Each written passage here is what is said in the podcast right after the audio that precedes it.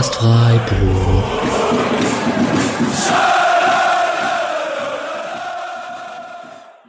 Dann sage ich Hallo und herzlich willkommen zur 108. Episode des Podcast Freiburg. Wir haben hier heute den Montagabend, sind in Komplettbesetzung und ich sage einmal Hallo Mischa. Guten Abend. Grüß dich Julian. Hi. Und guten Abend Patrick. Guten Abend. Cool, dass wir es trotzdem ganzen Hin und Her doch noch geschafft haben, zu viert hier heute Abend um 22 Uhr den Podcast aufzunehmen. Ich komme von meinem Training. Ich weiß nicht, wie es bei euch aussieht. Ich konnte mich auf jeden Fall etwas abreagieren, gerade bei der Laufeinheit. Und die 2-0 zum 2-2, ich würde es fast Niederlage bezeichnen, Patrick.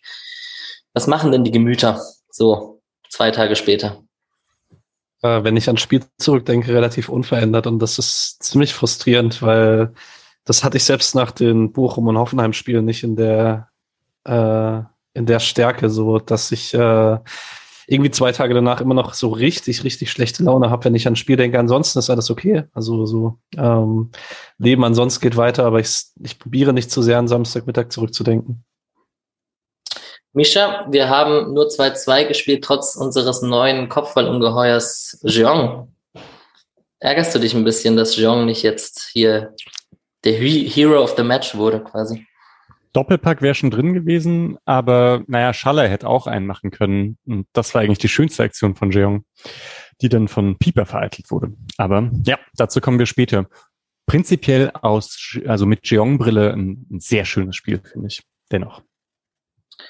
Und Julian, wie sieht's bei dir aus? Also die Mythe. Ich war in einer Sportsbar, ich kann ja mal so rum anfangen. Äh, Freiburg gegen Bielefeld in der Tante Käthe, eine Bar, die Freiburg und Bielefeld zeigt, als ihre zwei Heimvereine. Ähm, es war ziemlich lustig bis zur 60. Minute und am Ende wurden ähm, Frank Rischmüller Gedächtnissprechchöre angestimmt, wo ich mir dachte, oh Mann, die hatte ich dann noch 24 Stunden später im Ohr mit Bielefeld. Bielefeld? Naja, Julian, wie geht's dir so zwei Tage danach? Ja, ähnlich wie Patrick, immer noch ziemlich frustriert. Ich konnte mich auch nicht abreagieren. Ich habe erst morgen Training. Ähm, ja, ich glaube einfach so ein Spiel, wo man wirklich ein gutes, gutes Spiel macht, eine Stunde lang und am Schluss kriegt man dann nur den Punkt, ist dann schon nervig. Gleichzeitig, ich glaube, Bochum war eigentlich schon noch mal schlimmer, weil man dann mit komplett leeren Händen da stand. Ähm, so ist es, glaube ich, einfach nervig, weil man jetzt zweimal gegen Bielefeld eigentlich hätte gewinnen müssen und das aus verschiedenen Gründen jetzt nicht gemacht hat, die jeweils nicht unbedingt in der Gesamtleistung ähm, lagen, aber auch immer selber verspielt wurden und deswegen ist es ein bisschen arg ärgerlich dieses Mal und für den Rückrundenstart hätte ich mir schon äh, bisschen glücklicheren Verlauf gewünscht. Wir fangen immer mit dem Gegner an. Wir werden gleich auch auf die SC-Aufstellung kommen. Da gab es ja drei Corona-Fälle zu verzeichnen mit Nico Schlotterbeck, Marc Flecken und Kilian Cedia. Die ersten beiden genannten, die sind, die haben sehr gefehlt. Vor allem Nico Schlotterbeck und Marc Flecken eben.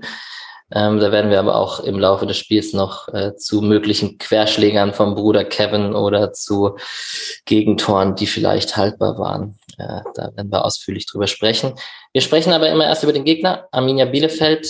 Wer möchte denn? Sie haben gegen Leverkusen gewonnen vor der Winterpause. Wer hat denn viel gesehen? Sind relativ stabil, sind jetzt ein Punkt hinterm Relegationsplatz. Machen die es nochmal spannend? Kommen die da ran? Was glaubt ihr denn? Bielefeld ist solide. Also über Ortega haben wir ja vor 17 Spieltagen sehr, sehr viel gesprochen. Das ist dann doch ein herausragender Torhüter. Äh, vor allem mit dem Ball am Fuß. Und ich finde halt eigentlich, dass die mit Kramer halt so ein solid, solides Defensivbollwerk aufbauen, das normalerweise Probleme hat, wenn es hinten liegt. Also die können jetzt nicht unbedingt das Spiel machen, sondern das ist halt hinten dicht und dann irgendwie auf Konter gehen, was ja vollkommen in Ordnung ist für äh, so ein Team.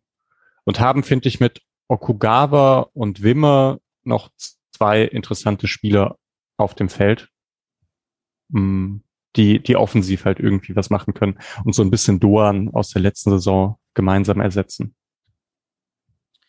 Patrick, wolltest du nicht immer Vassiliades beim SC sehen? Ja, ähm, Bielefeld allgemein so ein ganz guter so eine ganz gute Blaupause dafür, wenn man sich angucken möchte, wo sich Freiburg eigentlich hinentwickelt hat, weil da sind echt viele Spieler, wo ich vor drei, vier Jahren gesagt hätte, boah, die will ich unbedingt in Freiburg haben. Serra, Vasiliades, Wimmer, Hack, äh, Krüger und so, so die klassischen Spieler, wo du dachtest, okay, die sind jetzt in der zweiten Liga sehr gut, die können jetzt ihren nächsten Schritt in Freiburg gehen. Und jetzt denkst du dir so, okay, wenn Nico Schlotterbeck geht, vielleicht ist im nächsten Sommer jemand wie Amos Pieper ein Kandidat für Freiburg, wo du halt denkst, okay, Freiburg bedient sich jetzt eher an, also das, die Zielgruppe ist eher, sind eher Spieler, die sich bei kleineren Bundesligisten etabliert haben. Und das ist irgendwie, also bei Bielefeld fällt mir das am meisten auf, weil die eigentlich echt ganz coole Kicker haben, so von dem her, was ich in den letzten Jahren in der zweiten Liga so gesehen habe. Yes. Man sieht an ihnen aber, dass der Schritt sehr groß ist. Ne? Also Hack dachte ich auch, der schlägt in der ersten Liga auf jeden Fall ein und Serra, ja, dachte ich auch, dass es ganz gut ist. Ist halt doch nicht so leicht. Ja, ich kann immer kurz zur Vollständigkeit vorlesen. Wir hatten Ortega im Tor, den kannten wir schon aus dem Hinspiel, weil der sehr gut sich eine Show mit Mark Flecken geboten hat beim 0 zu 0. Ähm, Andrade, Nielsen, Pieper und Brunner in der Verteidigung, Vassiliadis, Schöpf, Massimo Schöpf, äh, Okugawa, Krüger, Serra und Wimmer in der Startelf. Ähm, Massimo Schüpp hätte ich sagen müssen, um den Bits richtig zu machen. So habe ich so ein Zwischending gemacht.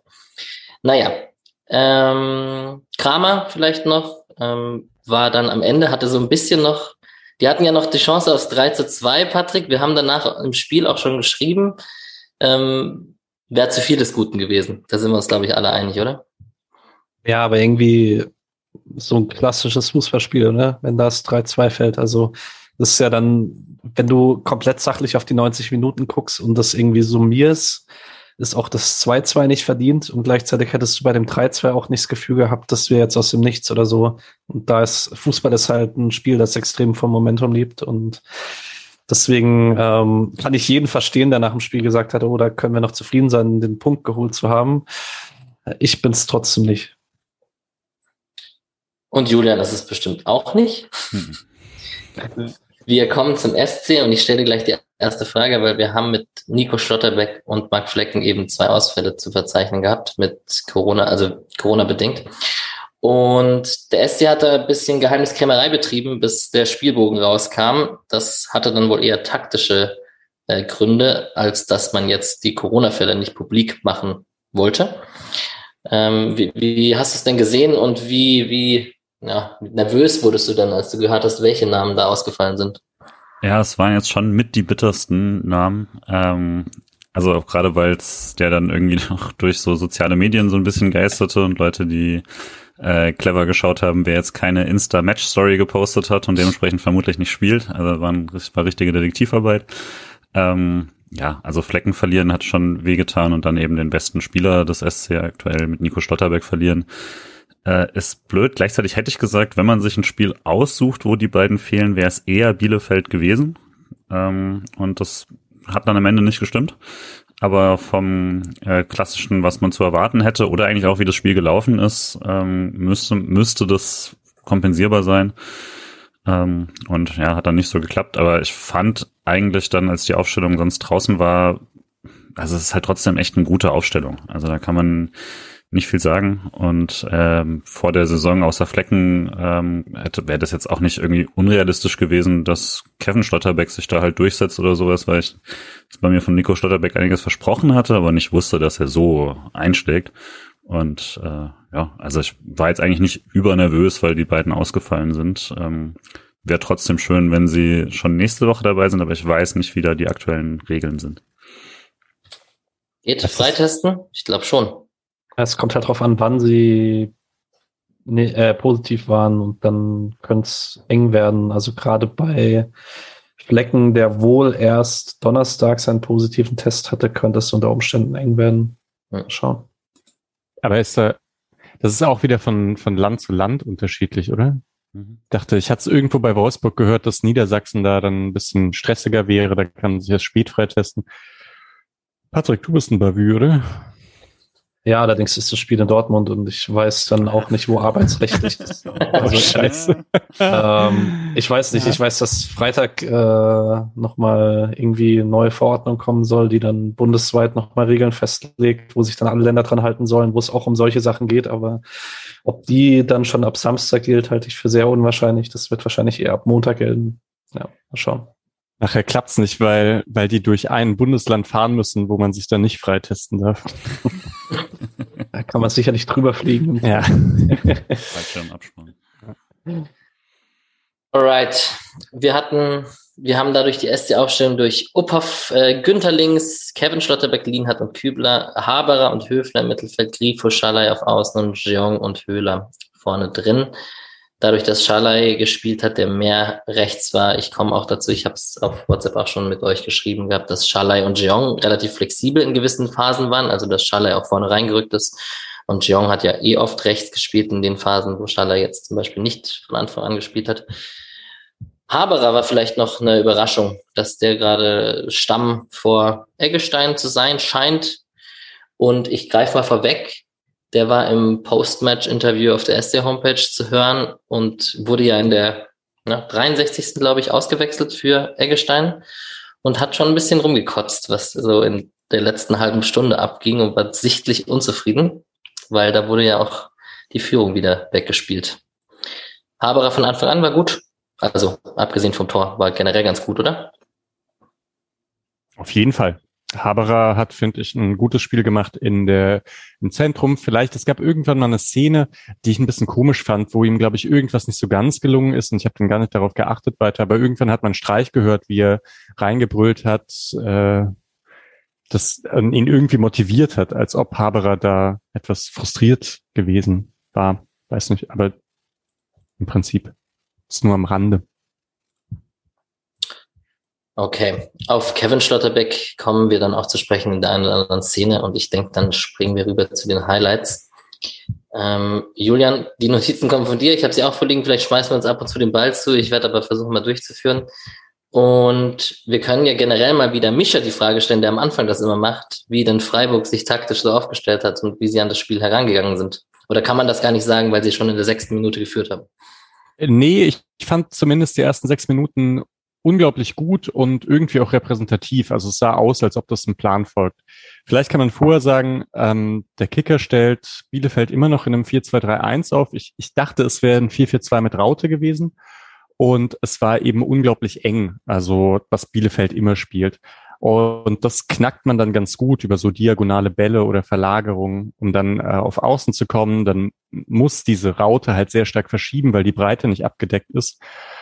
Da, dadurch entstehen dann wieder Lücken und ähm, man kann da in die Halbräume spielen. Und ich fand halt, Freiburg hat das, also ich hatte nach sechs Minuten das Gefühl, dieser Treffer ist also vollkommen ähm, gerechtfertigt und dem, dem Spielverlauf folgend. Ähm, weil es da einfach schon, glaube ich, drei, vier Angriffe gab, in denen, also in denen es dann auch häufig so war, dass der Ball nach vorne kommt, Jeong ballnah kommt und äh, sich anbietet und es dann Kombinationen gibt, Ecken und ich glaube, das Tor fällt nach der dritten Ecke, also in sechs Minuten. Das bedeutet dann all zwei Minuten eine Ecke. Und das war ja nicht so, dass eine Ecke gibt, die zweite und die dritte Ecke, die direkt aus den Ecken entsteht, sondern das waren alles aus Angriffen herausgespielt. Also schon ziemlich gut am Anfang, fand ich. Ging euch auch so, oder?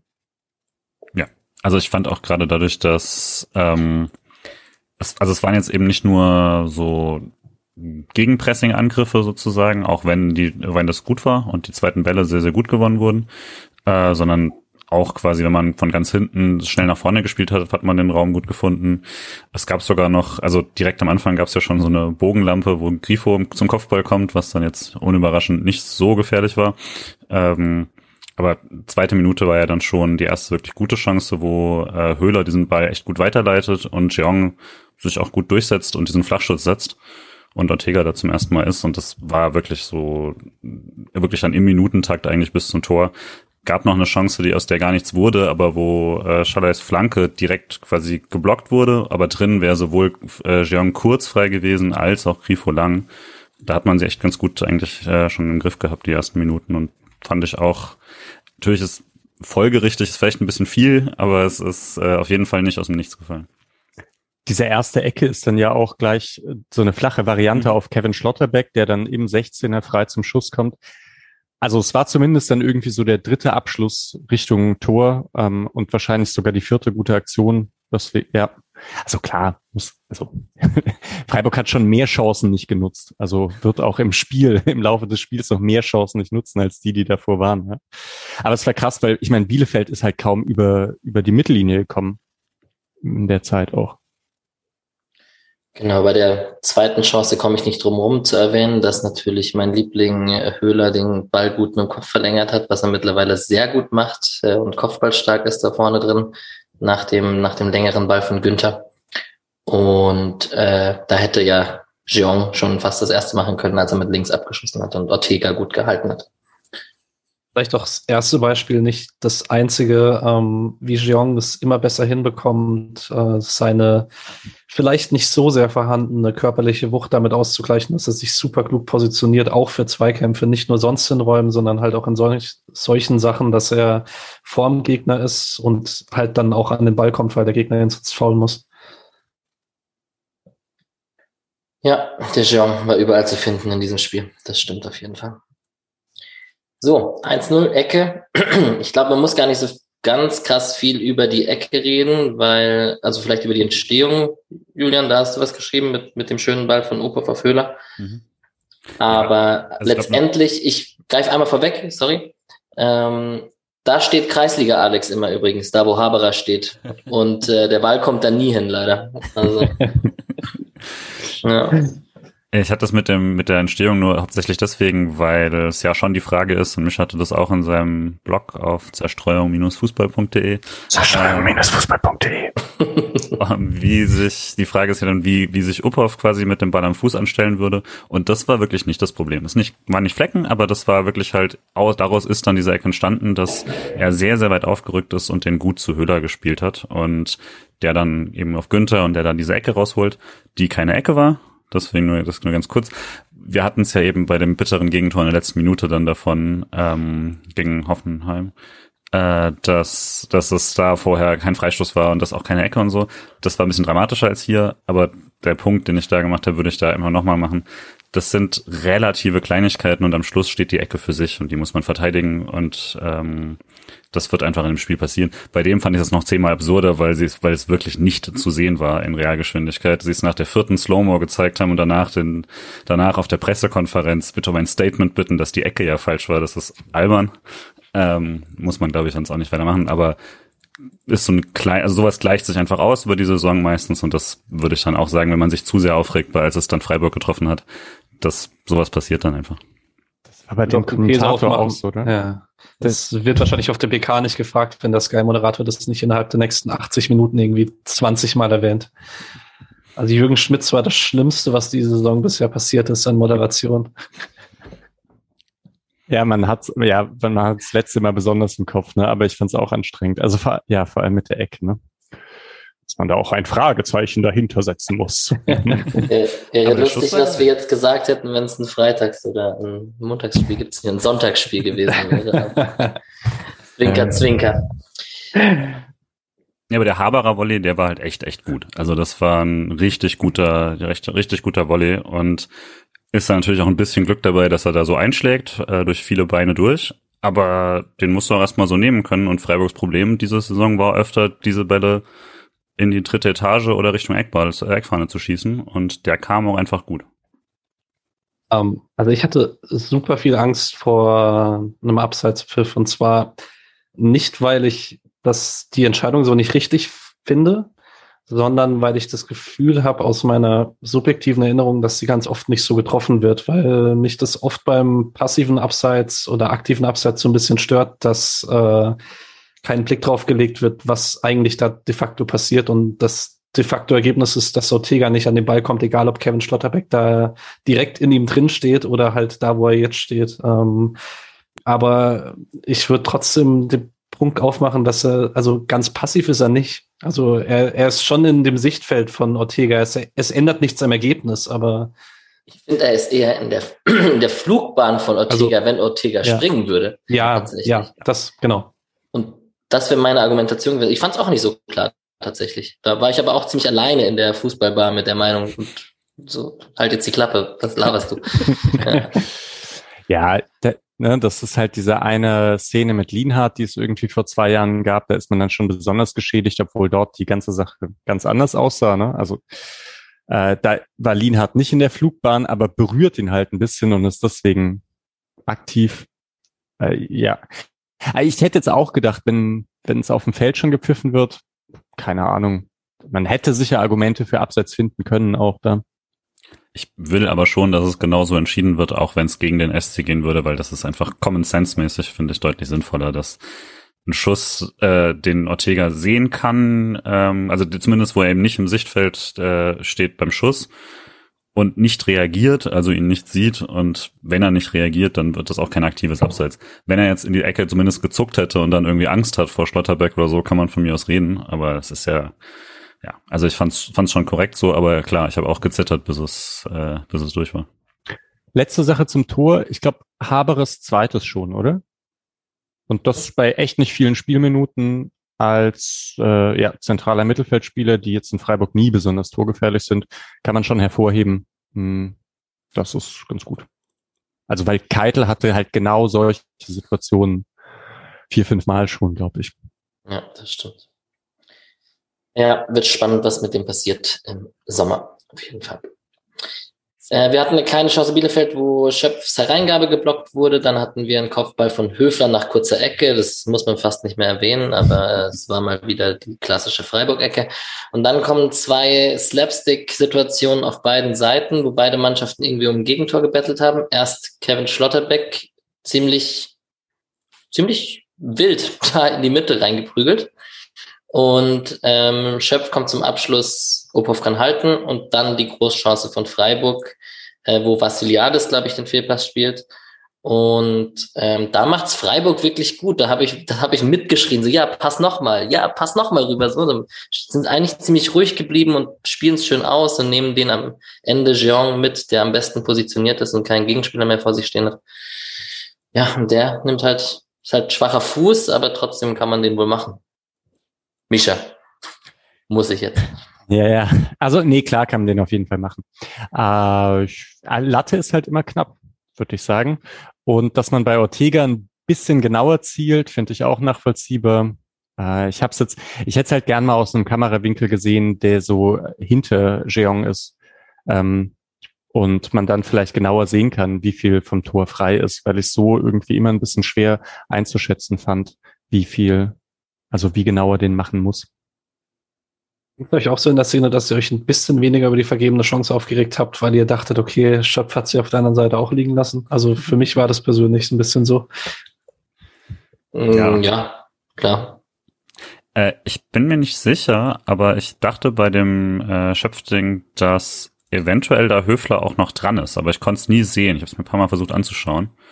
Aber äh, der grätscht ja da noch so rein und ich weiß nicht, ob er ihn nicht noch so leicht berührt und deswegen den Schuss so harmlos macht. Es war auf jeden Fall gut, dass er da nochmal Druck gemacht hat in der Szene. Ähm, weil eigentlich, als er den Ball annimmt, ist das Tor ja echt noch halb leer und da muss eigentlich das Tor draus fallen. Ich hätte auch eher das Gefühl, es war so kläglich vergeben, ein bisschen. War eine Idee, was Kevin Stotterbeck da eigentlich machen wollte? Also ich glaube zu Kübler, oder? Es war nämlich nicht wirklich ein Pass und nicht wirklich ein Befreiungsschlag. Das war so ein bisschen komisch. Ah, ich dachte schon, er will, er will gleich rüberpassen. Er will einfach Seite verlagern. Ja, okay. Herr Streich auf der PK hat ja dafür auch so ein bisschen den Platz verantwortlich gemacht, was jetzt echt schon oft auffällig war, wie schlecht dieser neue Platz ist. Ähm, in der Szene sieht's mir nicht so aus, ehrlich gesagt. Also er rutscht nicht groß und der Ball springt auch nicht verrückt. Ist immer ein bisschen blöd, aber das schien mir so ein bisschen in Schutz genommen. Das war einfach ein bisschen, bisschen wahnsinnig, was er da gespielt hat. Ich meine, Kevin Schlotterbeck ist halt ist ein riskanter Typ einfach. Also ich, was der für Pässe ja auch meistens flach durch die Ketten spielt und so, das ist, ähm, da muss er irgendwie an seiner Risikoabwägung arbeiten. Und ich denke schon, dass er als zentraler Mittelmann in der Dreierkette meistens deutlich besser agieren kann. Es gibt gar nicht so häufig diese Szenen mit Kevin Schlotterbeck, dass er angelaufen wird und sich dann so herausdreht und dann irgendwie was, was krasses macht. Ähm, also weil er halt so selten der Viererkette gespielt hat. Ich würde sagen, das kommt mit der Zeit. Also wird er sicher besser. Sorry, Alex, ich quatsch immer, wenn du anfängst. Das ist vollkommen in Ordnung. Ich wollte euch auch schon wieder langweilen mit Kreisliga, Alex. Das ist der, das ist der schlimmste Pass, den du spielen darfst. Da schreien alle, da schreien alle laut rum, so im eigenen 16er quer rüber. Naja, ähm, ist nichts passiert. Man hätte selber das Tor danach machen können. Leider auch nicht. Können wir ja auch sagen, dass Cheongs Abschluss da vom Platz abhängig war. genau. Ähm, 16. Minute gab es einen Grifo-Freistoß, der gar nicht mal so unknapp links vorbei geht aus 20 Metern. Ähm, sah ein bisschen erstmal nicht so gefährlich aus, weil nicht so viel Zug dahinter war, aber von der, von der Präzision her was, hat gar nicht viel, so viel gefehlt. Hat man dann in der Wiederholung zumindest auch gesehen. Und in der 21. Minute haben wir als nächstes den Schuss von Andrade aus sehr spitzen Winkel, der einfach mal draufschrotet aus gefühlt fünf Grad und der sich gut unter die Latte reingesenkt hätte, wenn Opov da nicht zur Stelle gewesen wäre. Du, du hast Vorbote fürs 2-2 geschrieben, Julian. Hm. Ja, weil quasi die, äh, diese und die nächste Szene jeweils so ein bisschen die glücklose oder die normale Variante der beiden Tore waren, die später fallen, nämlich hier eben ein Schuss aus extrem spitzem Winkel, der sogar ziemlich gut ist und wo Opov dann aber souverän reagiert. Ähm, und paar Minuten später hat Okugawa so einen Dribbler und einen Schlenzer vom Strafraumeck, der dann knapp am Pfosten vorbeistreicht und wo ihn auch niemand so richtig gut attackiert, was ja in Freiburg jetzt nicht völlig ungewöhnlich ist, dass man da eher schießen lässt, aber bisschen viel Platz war trotzdem. Aber es war halt jeweils dann nicht, also waren halt gute Chancen, würde ich sagen, aber jetzt halt auch nicht, nicht Hochkaräter oder so. Ähm, und beide landen aber quasi in sehr ähnlicher Situation dann im Tor in der zweiten Halbzeit, was es dann auch nochmal so extra frustrierend macht. Ähm, allgemein vielleicht zu der Phase 20. bis 30.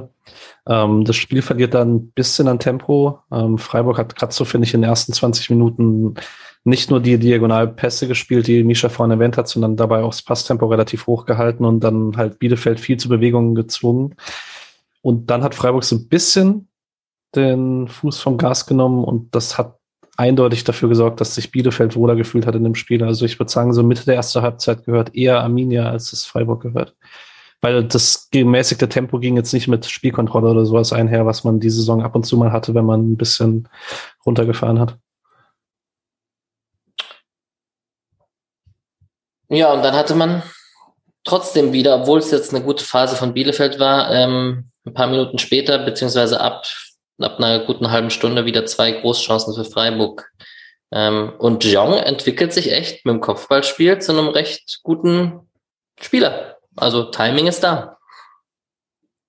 Also Halbfeldflanke von Grifo und ich, ich muss es mir nochmal genauer anschauen. Ich konnte es mir jetzt nicht mehr genau, äh, ich habe mir die Highlights nicht nochmal angesehen gerade.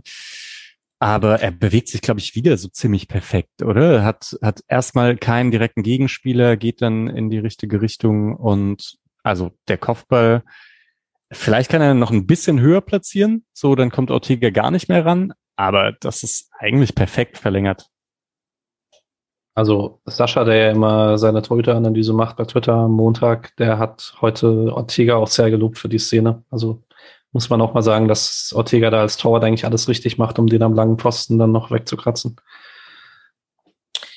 Ich mache einen Vorgriff aufs Tor noch, also aufs spätere 2-0 von Freiburg, weil es mal wieder die klassische linker Anker Grifo Günther Situation ist. Bei dem einen, bei der ersten Chance, die wir gerade besprochen haben, entscheidet sich Grifo für die Halbfeldflanke mit rechts. Ich weiß gar nicht, ob Günther dahinter läuft oder nicht. Darum geht's mir jetzt gerade gar nicht in dem Moment, sondern bei der zweiten Chance steht, steht Grifo wieder so da am Strafraum-Eck und könnte flanken, nimmt aber den hinterlaufenden Günther mit, der dann auf Jeong äh, flankt. Und diese 50-50-Entscheidung für den rechten Außenverteidiger ist halt einfach sehr, sehr, sehr, sehr, sehr nervig. Stimmt, das ist echt eine schöne Beobachtung für die beiden, weil es echt ein Tod muss die Abwehr da sterben. Und äh, ja, finde ich auch sehr gut, wie sie es da ausgespielt haben jeweils. Was aber auch dran liegt, also die ersten, sagen wir mal 55 bis 60 Minuten sind super krass für Günther, weil Bielefeld durch diese enge Raute das nicht hinbekommt. Also der Rechtsverteidiger ist auch immer alleine gegen zwei. Günther treibt da Vollgas an und der äußere Achter aus der Raute kommt da einfach nicht schnell genug raus und auch der Sechser hilft dann nicht so wirklich und das finde ich schon, also für die Kompaktheit, für die man Bielefeld immer loben muss, ähm, da hätte ich von einem Trainer wie Kramer schon ein bisschen mehr Gegneranpassungen erwartet, weil dass du gegen Freiburg diese linke Seite nicht offen lassen darfst, haben eigentlich die meisten inzwischen verstanden in der Bundesliga. Und sie haben es ja auch, also Freiburg hat es ja dann wirklich irgendwann richtig teilweise radikal asymmetrisch gespielt, dass Kübler dann fast fast hinten eine Dreierkette gemacht hat und Günther einfach äh, als zweiter links außen quasi agiert hat in vielen Situationen, was jetzt nicht völlig ungewöhnlich ist für Freiburg, aber sie haben es halt sehr radikal gemacht und dafür auch nicht viel Anpassung bekommen. Also das stimmt schon, da hatten sie, fand Günther eh ziemlich gut, also den Raum, den er bekommen hat, hat er sehr, sehr gut genutzt, fand ich. Äh, zumindest als Angriffsspieler war er ähm, für mich nach Jeong auch der Beste. Und ähm, hatte auch wieder echt sehr, sehr gute äh, Hereingaben, die dann nicht genutzt wurden, aber zum Glück später ja dann auch noch äh, veredelt. Sogar im, ähm, sogar im Aufbau gab es das manchmal, dass Günther eigentlich ziemlich riskant äh, von der Linksverteidigerposition dann das Mittelfeld angespielt hat, teilweise auch mit so halbhohen Bällen. Das hat eigentlich auch ziemlich gut funktioniert, was eigentlich nicht so seine absolute Paradedisziplin ist. Hm. Ja, ist krass viel variabler geworden in den letzten Jahren mit seinen Vorstößen auch mal ins Zentrum. Er schießt mittlerweile auch mal mit rechts, also ja. Also, vielleicht noch als äh, Beleg für Julians Asymmetrie, äh, Günther ist dann am Ende realtaktisch höher als Schalai. Mhm. Genau. Wow. Ja, krass. 39. dann, oder? Yes. Wieder Jeong im Mittelpunkt. Was ist denn los mit dem? Ah, krass. 36. noch, oder? Ah, das ist da? Äh, Jeong auch im Mittelfeld am Ball und äh, Steckpass für Schalai, äh, der da zum ganz kleinen Tick äh, später an den Ball kommt als Pieper, glaube ich, der den dann noch klärt. Das, da hat auch nicht sonderlich viel gefehlt. Das stimmt. Da scheitert also Schalai auch schon an Pieper. nee, äh, da ist nee, der Steilpass etwas zu lang. Schalai etwas zu kurz. Wenn wir schon dabei sind und ich kurz ketzen darf, äh, war das das einzige wirkliche Problem von Jeong an dem Tag, war, dass seine Pässe nicht, nicht gut waren, bei vielen Situationen. Also äh, dafür merkt man natürlich auch, weil er ungefähr in jeder Situation beteiligt war, weil er gleichzeitig in jedem Raum auf dem Feld war. Aber bei ihm waren dann oft die Pässe zu ungenau und halt immer noch so dieses leicht hektische, was er dann hat. Ähm, und Gleichzeitig, jetzt gab es wieder das äh, Bayern kauft ihn zurückgerücht. Wenn er diese Hektik nicht hätte und diese Pässe gut spielen würde, dann wäre er ein Spieler, also der absoluten Spitzenklasse. Ähm, aber trotzdem, das, wenn, das müsste er quasi verbessern, um wirklich ein Topspieler zu sein, weil es sehr frustrierend, wie viele Chancen er sich oder Angriffe er einleitet und dann kommt der Pass nicht ganz richtig und der nächste muss ihn quasi abbrechen, weil er ihn erstmal verarbeiten muss. Wäre Bayern vielleicht trotzdem froh gewesen, ihn in der aktuellen Situation im Kader zu haben? Gegen Gladbach zumindest gerade. Besser als Tillmann hätte das gemacht, ne? Ja. Achso, ja, aber die Chance, ne? Also war ja dann, ähm, genau, war ja Jeong, der da außen an der, an der Torlinie ist und dann so einen 180 Grad ähm, Haken schlägt. Nachdem er der Einzige ist, der die Situation nicht aufgibt, muss man ja, noch dazu sagen. Genau. Auch inklusive der Bielefelder. Ja, äh, eigentlich ist der Bielefelder vor ihm, vor oder? Ihm, ja. ja. ja, richtig. Das ist äh, und das ist typisch Jeong, oder? Also das ist, der ist gegen den Ball einfach gut. Der macht so ein paar extra Wege, wenn er das Gefühl hat, das lohnt sich. Und ähm, ja, andere machen das halt nicht. Ja. Und schafft dann eigentlich auch echt noch eine, dafür, dass die Situation eng wird, macht eine super Hereingabe dafür und Schalay grätscht dann auch top rein am Fünfer. Und das sieht man ja dann auch erst deutlich später, dass das nicht auch noch ein Ortega-Monster äh, war, sondern dass Pieper den da quasi von der Linie kratzt mit dem Kopf. Da würde ich tatsächlich niemandem Vorwurf machen, das ist dann auch Pech äh, und stark von Pieper. Aber dass daraus kein Tor gefallen ist, war irre frustrierend, weil wenn du den Torwart schon schlägst und kriegst ihn immer noch nicht rein, das ist echt nervig es klang halt so krass nach Handschuh auch. Deswegen hab ich, war ich mir auch so sicher, dass Ortega dran war. Man muss sagen, Piepers Kopf musste einiges mitmachen. Es mhm. war jetzt nicht der, nicht der, also nicht der letzte Ball, den mhm. er mit dem Kopf blockt. Ja, und dann hatte Freiburg noch ein bisschen Ballbesitz, hat die Angriffe nicht äh, ganz, ganz gut zu Ende gespielt und am Ende gab es noch einen Schuss von Wimmer, ähm, den Okugawa, der eigene Mitspieler, mit dem Kopf blockt und dann Halbzeit Patrick. Äh, was ich ganz gerne noch allgemein zur ersten Halbzeit sagen würde, es ist schon sehr positiv und ich finde auch das Positivste des ganzen Spiels, äh, abseits von Jeongs Einzelleistung, dass da von hinten raus mit Flecken und Nico Schlotterbeck halt die zwei zentralen Aufbauspieler auch gefehlt haben. Das ist, sind halt nicht nur defensiv zwei wichtige Säulen, sondern das sind die zwei zentralen Aufbauspieler in der hintersten Reihe und halt dann in der zweithintersten Reihe. Und dass man trotzdem so oft aus dem eigenen Ballbesitz ins letzte Drittel gekommen ist und da dann gefährliche Situationen kreieren konnte. Und zwar ohne, dass man das Gefühl hatte, das ging hinten irgendwie, das gab große Probleme oder so. Klar, Kevin Stotterbeck hatte auch seine Qualitäten, ohne Frage, aber das ist trotzdem absolut hervorzuheben und fällt leider erst ab, als dann Gulde drauf ist. Also sind die beiden mit Ball ersetzbarer als gegen den Ball. Also Bei, sagen wir so, ich glaube, zwischen Kevin und Nico ist der Unterschied kleiner als zwischen Flecken und Uphoff.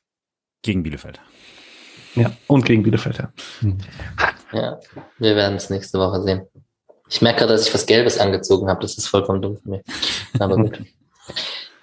ähm, Micha, wolltest du noch was sagen gerade? Nö, nö. Ist eigentlich egal. Ja, also generell vielleicht das Gefühl zur Halbzeit dann, äh, weil man hatte schon das Gefühl, das ist zu wenig und also 1-0 ist zu wenig und das hätte eine größere Führung sein sollen oder können oder müssen. Ja, das Gefühl hatte ich auch. Ich dachte halt dann irgendwie immerhin ein Tor. Also ich meine, das Hinspiel lief ja auch schon so, dass Freiburg ganz gute Chancen hatte, obwohl man sich da, glaube ich, noch, also beim ersten Saisonspiel wusste man ja noch nicht, auf welcher, äh, also auf welchem Niveau Freiburg die Saison agieren wird und hat das Gefühl, oh, das sind eigentlich schon relativ viele Chancen für ein Freiburger Spiel gegen einen tiefstehenden Gegner. Ähm, jetzt muss man ja schon sagen, dass das Rückspiel, dass Freiburg sich da deutlich mehr Chancen erarbeitet hat als, ich glaube, in der ersten Halbzeit schon insgesamt als im Hinspiel. Und ja, ein bisschen wenig war es schon, aber immerhin ein Tor und weil, weil Bielefeld halt kaum Chancen hatte, sah ich das jetzt auch nicht so gefährdet. Also beste Abwehr der Liga. Wird schon nichts passieren, dachte ich. Yes, und ich dachte auch die ganze Zeit, hätte man das 2-0 gemacht, wäre der Deckel drauf.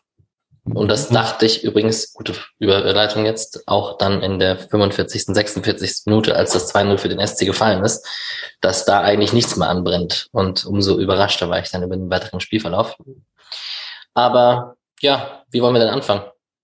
Das Patrick? zweite Tor jetzt schon innerhalb von wenigen Spieltagen, dass man direkt daraus äh, erzielt, dass man hinten Anstoß zum Innenverteidiger quer, langer Ball, auf den zweiten Ball gehen, Angriff kreieren. Das, ich weiß gar nicht, wo es schon mal geklappt hat, aber es hat schon mal geklappt. Äh, Ende der Hinrunde irgendwann.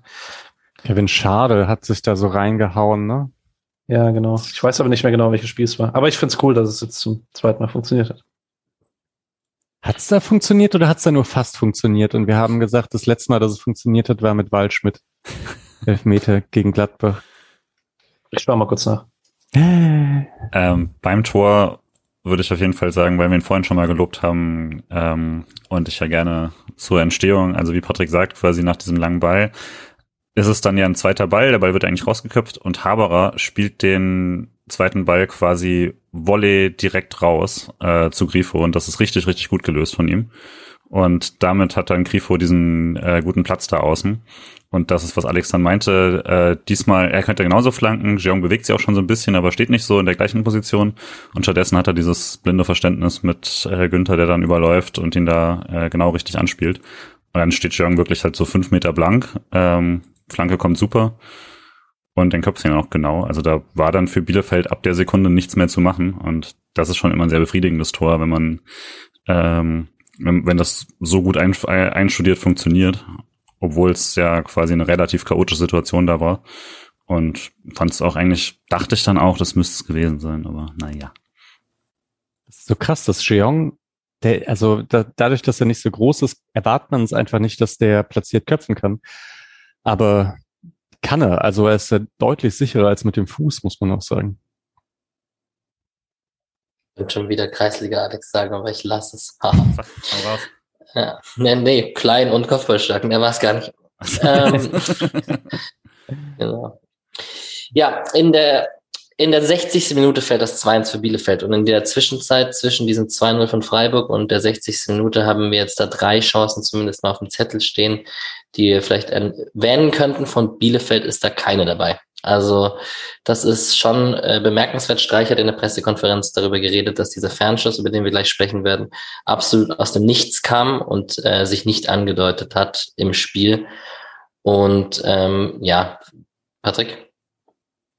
Ähm, ja, vielleicht nur noch mal zur Verstärkung von vorhin. Ähm, ich habe in der 55. nochmal aufgeschrieben, Bielefeld kriegt die Raute nicht breit.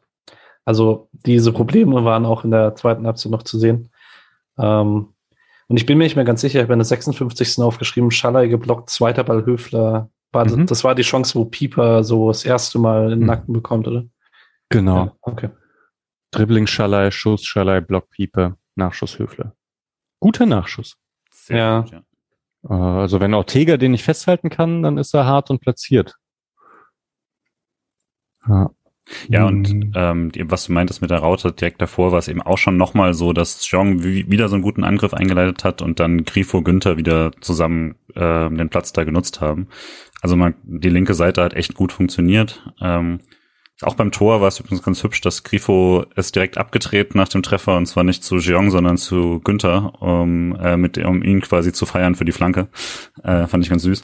Und also das hat eigentlich echt, echt stark funktioniert, die erste Stunde. Und frustrierend eigentlich, wenn der beste Part, so funktioniert, dass man es dann noch herschenkt. Aber bis dahin war es einfach ein richtig spaßiges Spiel. Also das hat Spaß gemacht zum Gucken. Das Lustige war ja schon auch, dass Bielefeld trotz der Raute dann keine Dominanz im Mittelfeld hatte oder so. Also man hätte sich ja auch denken können, dass wenn Freiburg dann ein bisschen lange Bälle auf, Höfle, äh, auf Höhler spielt, was sie ja durchaus auch gemacht haben, dass die zweiten Bälle dann im Zentrum einfach äh, weggesaugt werden von, von den beiden Achtern und ähm, dem, dem Sechse. Überhaupt nicht. Also Höfler und Haberer hatten das dann eigentlich sogar dominiert in Unterzahl oder so zwischen der Raute. Ja, also hat hinten und vorne nicht funktioniert. Vielleicht hat Kramer deswegen auch nicht umgestellt, weil er auch das Gefühl hatte, es liegt gar nicht unbedingt an der Formation, sondern ähm, es sind einfach zu gut. Oder hat Ja. er dann reagiert? Das habe ich jetzt übrigens, ne, das ist dann Patrick. Äh, aber vor dem 1-0, äh, vor dem 2-1 eh noch nicht, oder? Wir haben noch eine Bogenlampe, die bei Jean gelandet ist, der Volley geschossen hat, äh, flach und zentral auf Ortega, aber Jean, also wie oft Jean in diesen Highlights in diesen ersten 60 Minuten vorkommt, ist echt mal nochmal erwähnenswert. Und ja, dann haben wir das 2 zu 1 von Bielefeld Okugawa. Und dann dachte man sich wirklich, also zumindest ich in meiner Fußballkneipe so, oh nee, jetzt haben die ein dummes Tor gemacht, jetzt riechen die in so einem Spiel nochmal Lunte und so sollte es ja dann später auch gekommen sein. Ich weiß ja nicht, über wen müssen wir denn reden, dass Okugawa so viel Platz bekommt beim Schuss, bevor wir über Opov reden? Ähm, beim einen, bei der einen Szene von Okugawa in der ersten Halbzeit war es auf jeden Fall Kübler, der ihm ein bisschen da sich austänzen lassen hat und da er da locker zum Schuss kam. Bei, bei der Szene waren es eigentlich ein paar Spieler, die da rausrücken hätten, hätten können. Da Streich ihn danach sofort trotz wirklich gutem Spiel rausnimmt, hatte ich so ein bisschen das Gefühl, dass es vielleicht Haberer, also zumindest, dass es Haberers zugewiesene Rolle wäre, aber jetzt ohne, dass ich konkret irgendwas sagen könnte, was er hätte anders machen sollen. Das hätte, könnte Streich wahrscheinlich besser beantworten. Hm. Ja, das- Lieber Nick, kannst du ihn ja mal fragen am Donnerstag. Äh, es war auch nach einem Einwurf, oder? Und das gab's eigentlich, ich glaube, äh, so ist das Tor auch gegen Fürth gefallen. Dort ist, glaube ich, Nico Schlotterbeck recht weit rausgerückt. Ähm, aber dieses Mal war das ja gar nicht der Fall. Ich fand auch eigentlich, also klar ist ein bisschen durcheinander durch einen Einwurf, wer wen zustellt. Und dann muss man ja eigentlich wieder zurück in die Situation. Ich glaube, das ist ja echt keine leichte Situation. Aber ehrlich gesagt, da passiert nichts. Der schießt ja, also das ist ja super weit weg einfach. Das ist nicht zentral und so oder sowas kann man einfach nicht perfekt. Also vielleicht hätte man es etwas besser verhindern können, aber ich hatte mich dann auch sehr gewundert, weil der Ball schlug dann ja auch recht zentral ein. ja. Also Ja. Ich hätte gesagt, er stand zu weit vorm Tor ein bisschen. Ähm, was er da trotzdem mit seinem rechten Arm gemacht hat, ist mir nicht ganz klar. Ich habe das nur so bedingt verstanden mit dem zu weit vom Tor, weil das, also er steht am Ende zu weit vom Tor, aber das doch eigentlich nur, weil er halt komplett, also äh, das Hauptproblem ist, dass er, dass er in die Ecke geht, um einen Schlenzer auf, auf den Winkel zu verteidigen. Also das ist ja wirklich der, die Bewegung. Er macht, während der Ball schon quasi im 16er ist, macht er noch einen Schritt raus, um, um so einen äh, Flugball zu verteidigen. Und der kommt einfach nicht. Das heißt, der verschätzt sich einfach komplett und der Ball ist halt auch schmutzig, aber ähm, also der, er möchte einen Ball verteidigen, der zwei Meter weiter links, äh, beziehungsweise dann von ihm aus eben links einschlägt. Und der Ball kommt halt zentral und deswegen sieht's dann so scheiße aus, weil er hat ja überhaupt keine Möglichkeit mehr nach oben zu springen, weil er sich eben auf einen völlig anderen Schuss vorbereitet. Mal gucken, was dann so die Torhüteranalysen und so weiter sagen, die das ja ein bisschen besser beobachten können als äh, ich Amateur, aber ich fand halt, also war sehr klar, dass er mit einem völlig anderen Schuss rechnet und sich vollkommen anders positioniert. Das ist auch super gemein, aber ähm, dann in der Bundesliga wähle ich dann doch, dass das quasi besser aussieht als das. Ja, ähm, Streich hat gesagt in der Pressekonferenz, dass äh, OP der sein wird, der am schlechtesten schlafen wird und dass er die Rückendeckung vom Team hat und so. Das sollte, glaube ich, auch klar sein, dass ähm, sowas kann passieren. Aber ähm, ist sicherlich sehr schade, da er im Pokalspiel äh, seine Rolle als zweiter Keeper sehr gut ausgefüllt hat und anscheinend auch im Training jemand ist, der sehr ehrgeizig und sehr, sehr gut dabei ist. Halt, ähm, jetzt verrückt so das ganze Spiel auch, dass, ähm, glaube ich, wir alle oder alle Freiburg-Fans, die ich kenne, und ich glaube, ich spreche auch für uns vier, da Bauchschmerzen drüber hatten, wie das mit Uphoff funktioniert im Gesamtgebilde vom Spielaufbau, vielleicht auch so ein bisschen Ruhe und Ausstrahlung in äh, Torwartaktionen und so, aber irgendwie hatte, glaube ich, keiner Sorgen darüber, dass es so im klassischen Torwartspiel große Probleme gibt, wenn es einfach darum geht, äh, Paraden auf der Linie, Schüsse festhalten oder sowas. Da habe ich mir wirklich gar keine Sorgen gemacht und äh, auch das, was ich von Uphoff bis jetzt in Karlsruhe dann damals gesehen habe in der zweiten Liga, hätte mich jetzt nicht dazu verleitet, dass ich mir bei sowas Sorgen mache dass es dann halt zwei eher klassische Torwartaktionen sind, die schiefgehen, ist dann halt super bitter, weil da dachte man wahrscheinlich, dass man da einfach was Solides bekommt. Ja. Yes, lassen wir es dabei. In der 63. Minute kommt Haberer für Eggestein, direkt auswechseln. Äh, Haberer wird für Eggestein ausgewechselt, du hast natürlich recht. Und dann in der 66. Minute hat Julian geschrieben, äh, ist die letzte gute Freiburger Chance tatsächlich mit äh, Schalay, der halb links frei vom Tor auftaucht und flach am Pfosten vorbeischießt. Ähm, ja. Ähm, ja, ich wollte gerade an der Stelle, Misha hat schon ein paar Mal erwähnt, ähm, ich bin mir nicht ganz sicher bin mit der taktischen Beobachtung, weil ich das Spiel nur einmal gesehen habe und äh, auch, ich glaube, es gibt keine Möglichkeit, legal an Real Life zu kommen. Äh, Grüße an Sky, ihr seid scheiße. Ähm, das war jetzt, nein, das war, okay, egal. Preis-Leistungsverhältnis ist ausbaufähig, ja, genau. wollen wir Richtig. damit sagen. Ähm, genau. ähm, Bielefeld stellt da auf ein flacheres 4-4-2 um, soweit ich das beobachtet habe. Also zumindest ist es ganz gut zu sehen, als ähm, Kevin Schade dann auf dem Feld ist, dass der sehr, sehr häufig Situationen hat, wo er und Kübler zu zweit gegen drei Spieler sind. Und das klappt halt nur, wenn Bielefeld mit Linksverteidiger, links außen und dem linken Achter respektive Sechser dahin gehen kann. Ähm, und das ist auch ganz gut erkennbar dadurch, dass Eggestein viel häufiger die Situationen hat mit Raum vor sich, als die Haberer vorher hatte. Ähm, und das äh, entsteht meiner Meinung nach nicht nur dadurch, dass Eggestein die Räume besser liest, sondern dass da einfach ein bisschen weniger Spieler im Zentrum sind.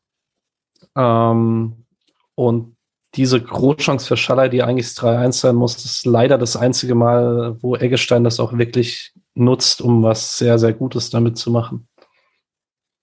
Und das ist davor sehr, sehr gut von Kübler gemacht, der diese äh, Pressing-Situation außen auch überspielt mit einem kleinen Dribbling. Ich überlege die ganze Zeit, welchen von den beiden Spielern ich lieber spielen. Also, wen ich lieber in der Elf habe. Eggestein oder Haber. Ich weiß nicht, wie es euch geht. Und irgendwie findet man ja, ist Haberer fast schon der, also torgefährlicher war er auf jeden Fall schon mal viel krasser und hat man trotzdem das Gefühl, dass er das irgendwie ist. Und irgendwie auch spektakulärer als Eggestein. Eggestein ist halt manchmal so ein bisschen so ein biederen Spielstil und haut mir, haut mich, wenn ihr da nicht der gleichen Meinung seid. Ich meine das auch gar nicht nur unbedingt negativ, aber. Ich, ich glaube, er hat halt irgendwie noch mehr im Köcher. Also in seiner Hochzeit war Eggestein dann doch recht torgefährlich, kreativ, mit einem, mit einem harten Distanzschuss. Und äh, ich würde das jetzt vielleicht sogar noch so ein bisschen als Anpassungsprobleme sehen. Mm, und wenn er das äh, System Streich vollkommen verinnerlicht hat äh, und sich nicht mehr so sehr darauf konzentrieren muss, das gut auszufüllen, dann kitzelt er vielleicht auch wieder diese anderen Stärken heraus. Zumindest hoffe ich das. Mhm. Ähm, ja, aber tendenziell aktuell würde ich dir auch recht geben von den bisherigen Einschätzungen, finde ich auch.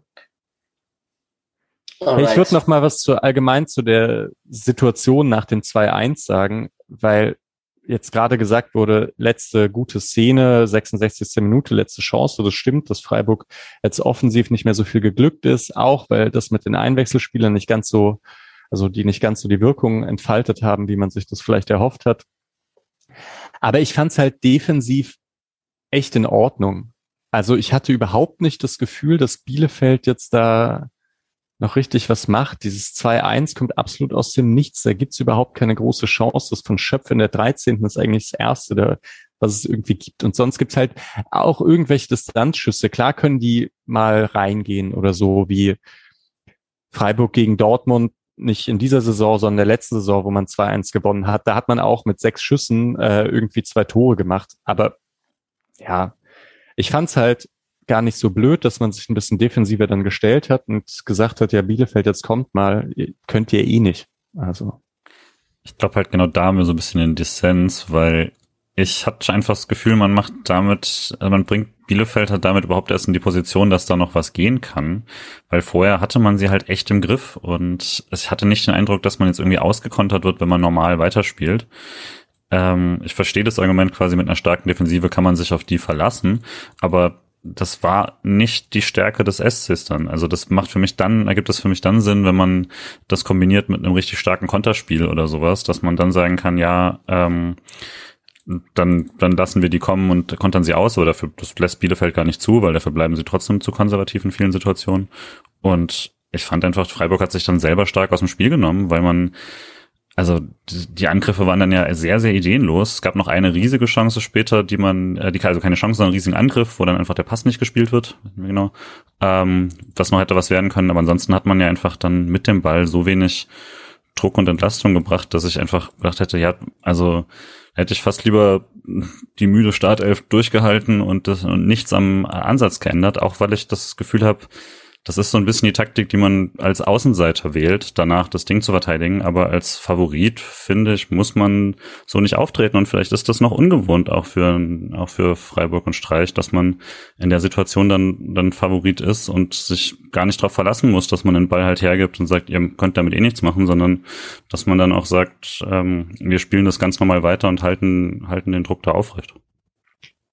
Vor allen Dingen, weil ich äh, dir auch ein bisschen widersprechen würde, dass äh, man defensiv nichts zugelassen hat. Und ich meine jetzt nicht mal die Großchance für Okugawa, weil die entsteht halt völlig zufällig. Das äh, würde ich nicht als Beispiel nehmen.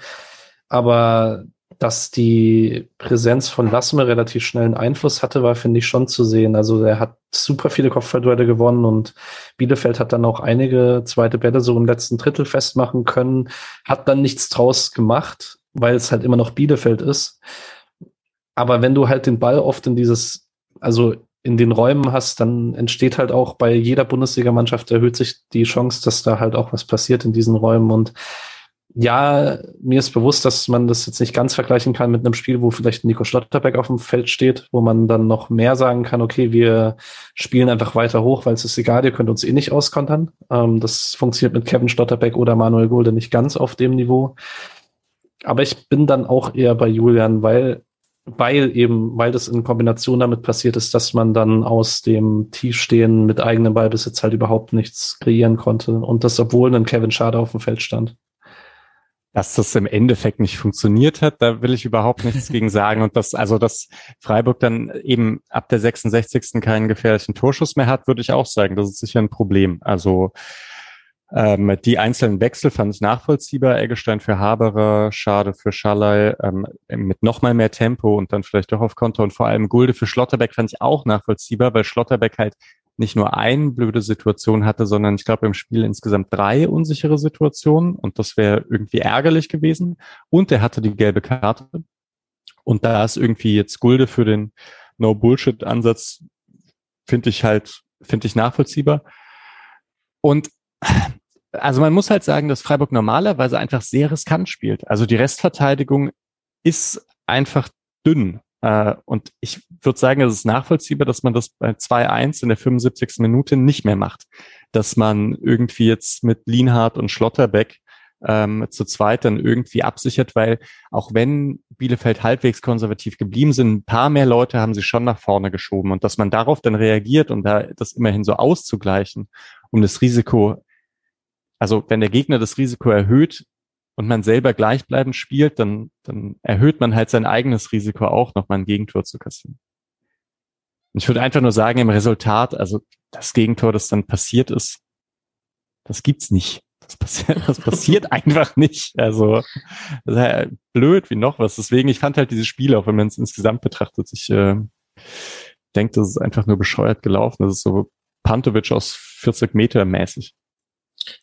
Ja, wir haben jetzt ganz viel über diese Phase schon insgesamt geredet, über diese letzte halbe Stunde oder letzten 25 Minuten. Ich möchte noch mal kurz für, über Schade sprechen, der ja reinkam und nicht so die Einwechslung hatte, wie man es schon beim Anfang der Saison kannte und auch sich in Dribblings gegen zwei, drei Mann reingerannt hat und den Ball verloren hat und so nicht so für die komplette Entlastung gesorgt hat.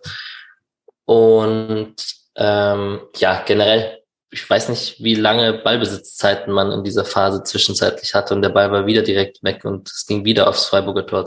Da kam Freiburg plötzlich nicht so richtig aus der eigenen Hälfte raus und das hat mich dann doch schon sehr gewundert tatsächlich. Fand auch ein bisschen komisch, dass man äh, Schade nicht vergleichbar dazu eingesetzt hat, wie man ihn sonst einsetzt. Sonst ist er halt echt Zielspieler, wenn der Angriff fast zu Ende ist oder auch wenn der Konter fast zu Ende ist. Man setzt ihn dann ein, wenn irgendwie Raum vor ihm ist, weil das halt echt noch seine größte Schwäche ist, wenn er, wenn er einen engen Raum hat und dann einfach so Kopf oben behalten, gucken, wo ist der nächste Pass. Den Sensor hat er noch nicht. Stattdessen ist halt, wenn er auf engem Raum ist, probiert er trotzdem, sich da irgendwie durchzutrippeln und mit dem Kopf durch die Wand. Und das waren schon sehr viele Aktionen, wo er halt einfach super früh den Ball gekriegt hat und dann wieder verloren hat. Und da hatte ich irgendwie das Gefühl, da hat man ihn in den letzten Wochen nach Einwechslung besser so eingesetzt bekommen, wie es Sinn macht mein allwöchentliches Schade-Quiz. wie viele Pässe, wie viele angekommen? Ich habe sogar ein bisschen drauf geachtet, aber oh. irgendwie dann aus Frust vergessen. Äh, zwei oder drei? Ich sag zwei Pässe gemacht und einer. Komm. Ihr seid schon alle in der Nähe, ne? Drei versuchte, zwei angekommen. Recht hohe Passquote, könnte Rekord sein. bei Ihnen. Also was eine gute Einwechslung meinst du? Ja, stark, auf jeden Fall. Ja. Also nur kurz zur Klarstellung, also es ist völlig klar, dass äh, Kevin Schade in seinem Alter mit der Anzahl von Bundesligaspielen nicht äh, hier in jedem Einsatz dann die Sterne vom Himmel spielen kann. Das wäre unnormal, wenn es ginge, aber das hat die Mannschaft auch einfach nicht gut gemacht, ihn dann in Situationen zu bringen, in denen er sich wohlfühlt. Ja. Aber mal wieder mehr Zweikämpfer als versuchte Pässe zwar nicht gewonnen, also das stimmt auch, ne? Also das ist halt Zweikampfstatistik immer doof, ne? Aber da steht fünf Zweikämpfe ein gewonnen, das ist natürlich. Die Zweikampfstatistik äh, ist super, weil Höhler die in der Hinrunde gewonnen hat in der Bundesliga. da lasse ich nichts zu bekommen. Ja. Ähm, Wir erwähnen einmal kurz den Zusammenprall von Pieper und Nilsson in der 79. Minute, nur um es erwähnt zu haben. Wir haben hier schon öfter über Kopfverletzungen auch gesprochen und Concussion-Protokoll, was es nicht gibt in der Bundesliga. Und sie haben aber ein bisschen rumgetestet und Tests gemacht, so mit der Sicht. Und die Ärzte standen da ein bisschen länger dabei, aber dass sie damit, dass der, wer war es denn, der mit Blut im Kopf noch rumgerannt ist? Also, dass, Pieper, dass Pieper noch mal weiterspielt, obwohl der derjenige war, der deutlich mehr durchaus als Nilsson. Also bei P also Pieper habe ich vorm Fernseher gesehen, dass das nicht mehr gut aussieht so. Und der Arzt steht nebendran und sagt, der geht noch weiter, oder? Ja, also. Ja. Aber ich glaube, die Diskussion müssen wir jetzt hier nicht groß aufmachen. Nee. Ich glaube, wir sind hier alle vier einer Meinung, dass es das nicht sein sollte. Ähm, Genau, wir hatten einmal in der 85. Minute hat Lasme viel Platz. Da hat man eine Situation, wo man auch gemerkt hat, Gulde konnte zwar klären, aber Lasme hat auf jeden Fall Präsenz ausgestrahlt und war auf jeden Fall im Spiel drin.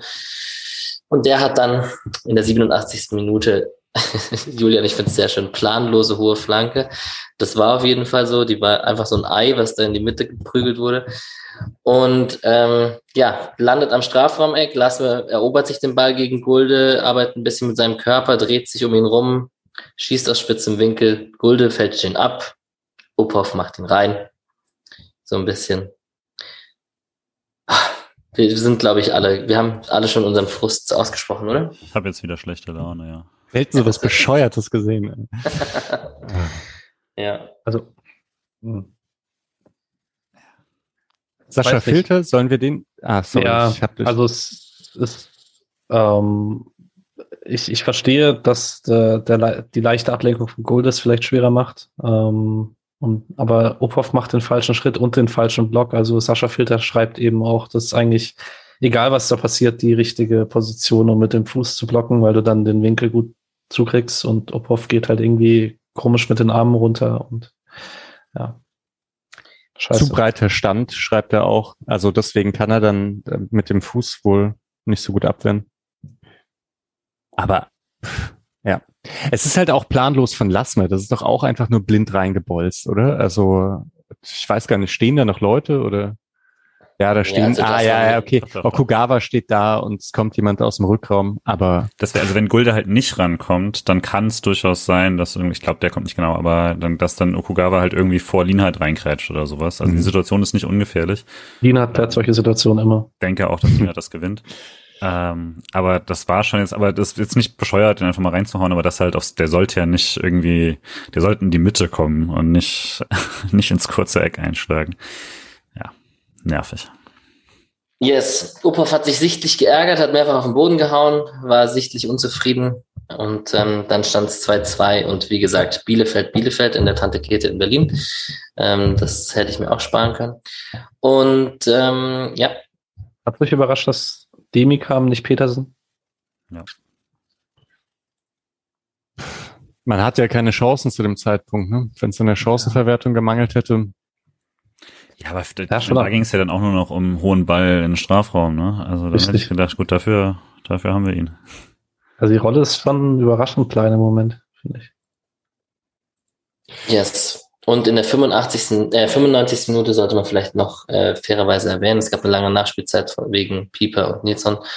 Und da hat Uphoff dann das Unentschieden festgehalten, weil er ähm, vor Wimmer am Ball ist, beziehungsweise den Schuss von Wimmer hält ähm, der Gulde entwischt ist. Das so. war eigentlich die beste Chance des Spiels von, von Bielefeld. ja. Ich höre diesen, also du, du siehst das immer noch sehr surreal an, dass dieses Spiel 2-2 äh, ausgegangen ist, ne? Ja, tatsächlich. Das ist schon, also ja, man hat jetzt echt ein paar blöde Tore kassiert. Wie gesagt, dieses Pantovic-Ding ist halt auch irgendwie so blöd gelaufen. Das ist, äh, äh, ja.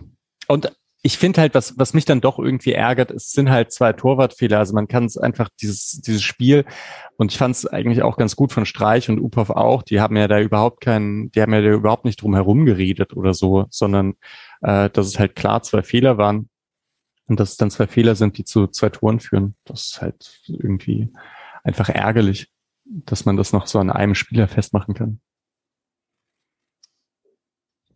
Hätte man einfach mehr Tore machen müssen? Ja, Kann man schon. auch machen, klar. Ich würde auch, ich weiß auch gar nicht, ich würde halt trotzdem sagen, also natürlich muss Freiburg dieses Spiel gewinnen. Wenn man das zehnmal spielt, gewinnt man das meistens.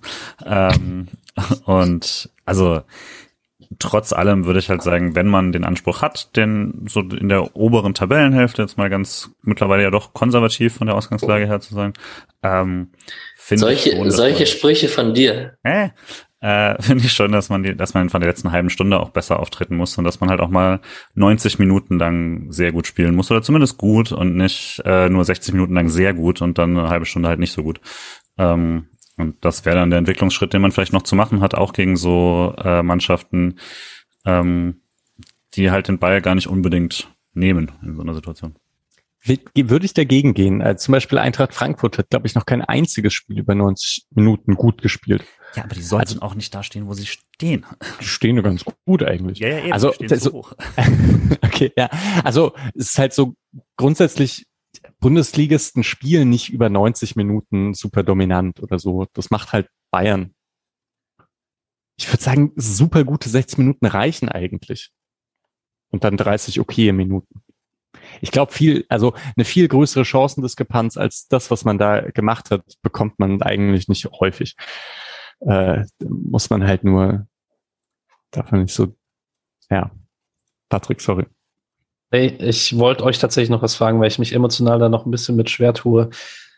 Gibt euch das Spiel jetzt ob der Leistung ein ungebremst gutes Gefühl für die Rückrunde oder ist das Ergebnis noch zu präsent? Weil ich tue mich da aktuell noch super schwer mit. Wir überlegen zu lange. Ich also finde es gut. Oft. ja, also ich habe. würdest du denn da sagen? Ah ja, Alex, ja. mach. Nee, nee, alles gut. Ich habe nur meine, meine, das lange Überlegen habe ich so interpretiert, dass das mein sonst sehr großkotziges Gefühl des Platz 4 und Bayernjäger und so ist natürlich jetzt ein bisschen gebremst, aber da sitzt der Stachel noch ein bisschen tief. Man kann sich halt noch nicht so gut vorstellen, dass man jetzt gegen Dortmund gewinnt. Und dann wäre es ja wieder so wie in der Hinrunde. Hm, Unentschieden gegen Bielefeld, Sieg gegen Dortmund. Äh, und dass das halt dann irgendwie verlorene Punkte sind, hm, die, die man nicht wiederbekommt. Aber ich würde sagen, von der Leistung her war das schon, war das eigentlich sehr gut. Und also, äh, weil Jeong hat so ein Spiel noch nicht gemacht. So, so ein gutes. Und klar war Schade jetzt nicht so ganz optimal drin, aber ich fand Schaller halt eigentlich auch nicht schlecht. Und wenn jetzt noch Nico Schlotterbeck zurückkommt und so, das, also sehe ich, sehe ich alles sehr, sehr positiv. Wenn ich Mischa so zuhöre, steigt mein Optimismus auf jeden Fall wieder direkt.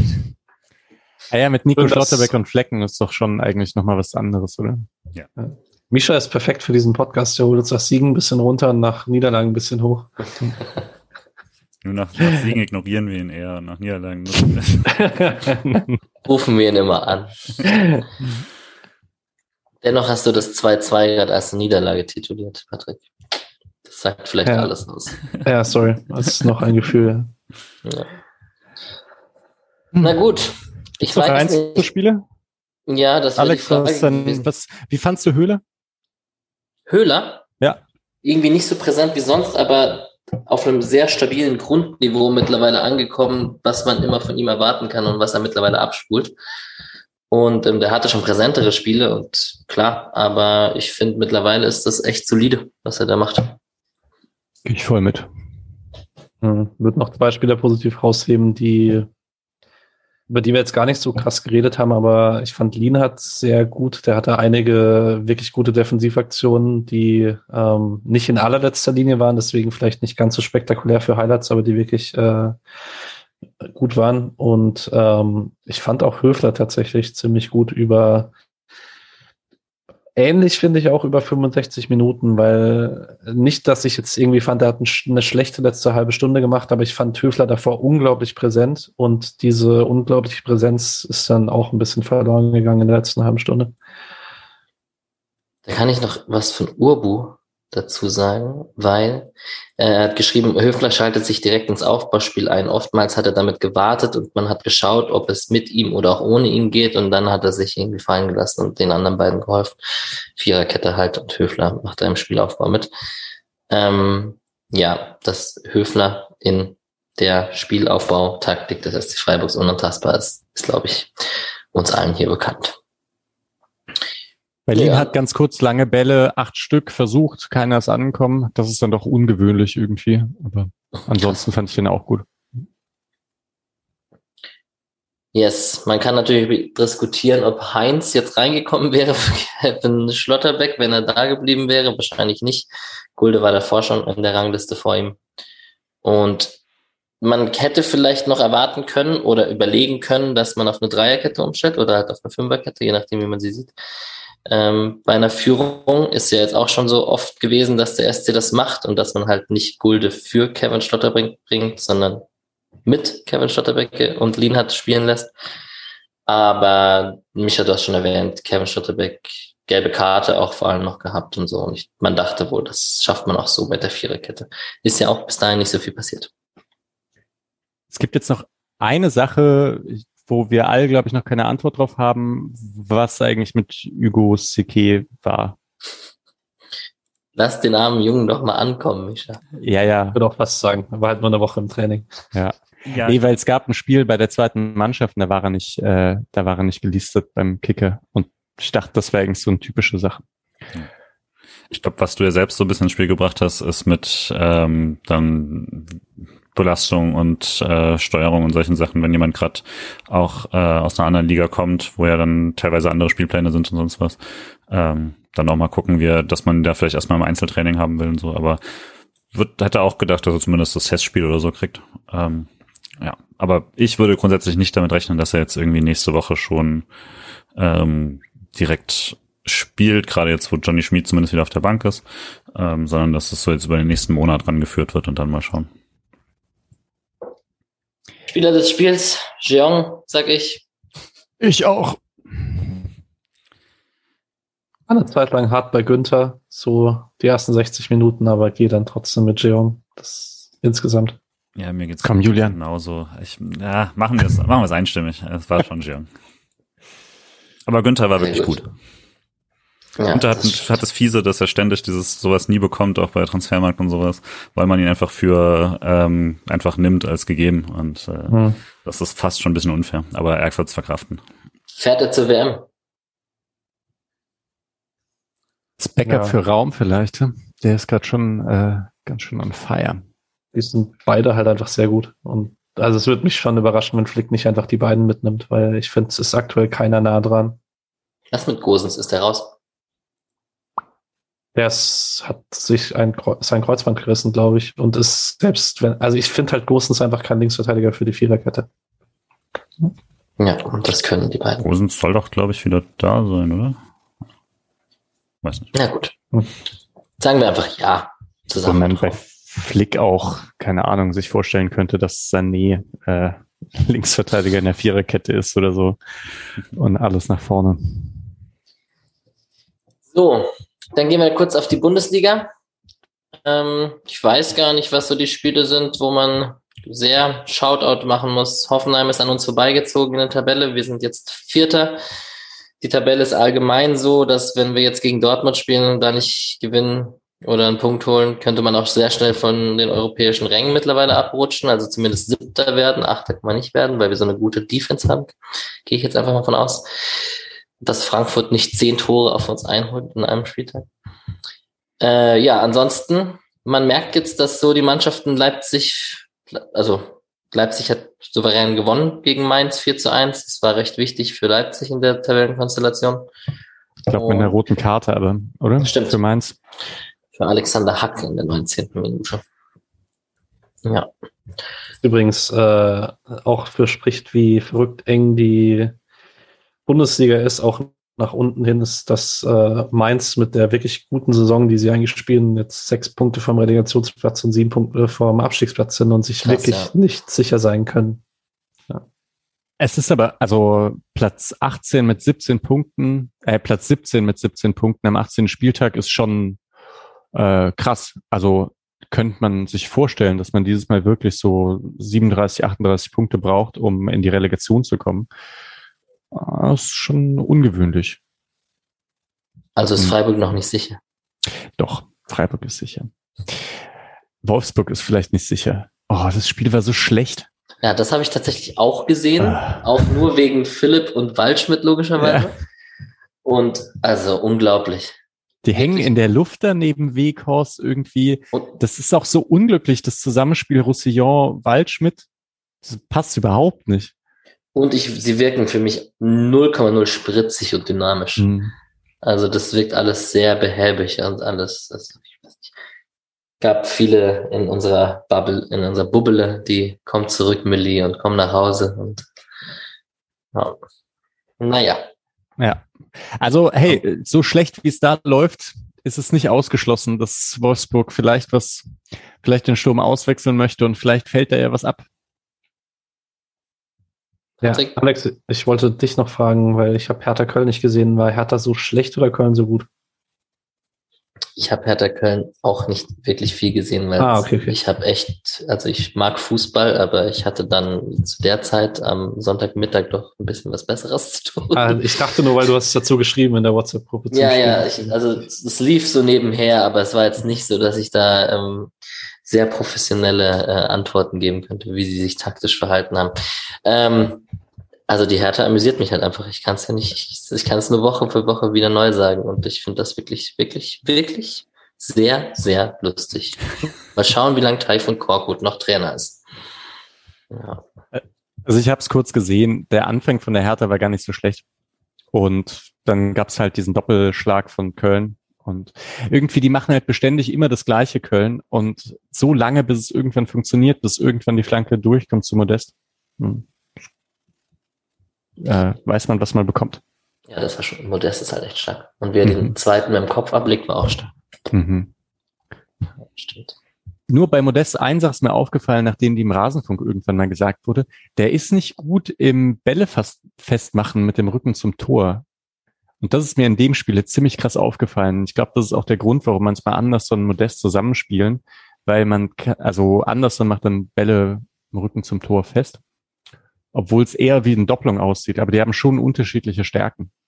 Und das fehlt dann, wenn Uth und Modest zusammenspielen, dann äh, ja, macht halt niemand langen Ball fest. Yes, wir hatten dann noch das 3 zu 1 von Hoffenheim gegen Augsburg, habe ich schon erwähnt. Fürth ermauert sich einen Punkt gegen Stuttgart, oder ich weiß gar nicht, ob es ermauert ist, es ist 0-0. Ich gehe jetzt einfach davon aus, dass Fürth sich den ermauert hat, obwohl ich nicht viel gesehen habe.